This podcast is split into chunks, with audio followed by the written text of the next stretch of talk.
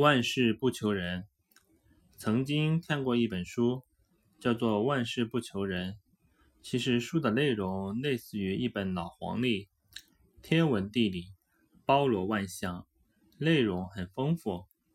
但能不能真的实现万事不求人，只能说是一个美好的愿望吧。人作为社会生活中的一个小小个体，不可能。不和周边的人发生联系，而且随着社会的发展，人与人之间联系的方式变得越来越多种多样。除了传统的面对面交流外，现在的人可以通过书信、语音、视频等多种方式进行沟通。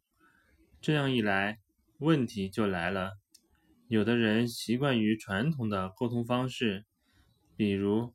面对面交流，比如纸质材料沟通等，虽然这样的方式不够便捷，但在某些人的观念中，这样的沟通方式才值得信赖。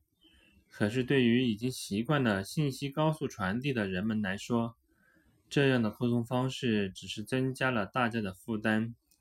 抱怨归抱怨，任务还是必须完成的，即使不便捷。为了不让事情在自己手上耽搁，该沟通的还是要及时沟通，该跑腿的还必须卖力跑腿。可是有些事情受时空限制，没有办法做到亲力亲为，只能是委托他人协力完成。这时，一个靠谱的委托对象就显得非常重要。万事不求人，只能成为一种空想，被甩在了一旁。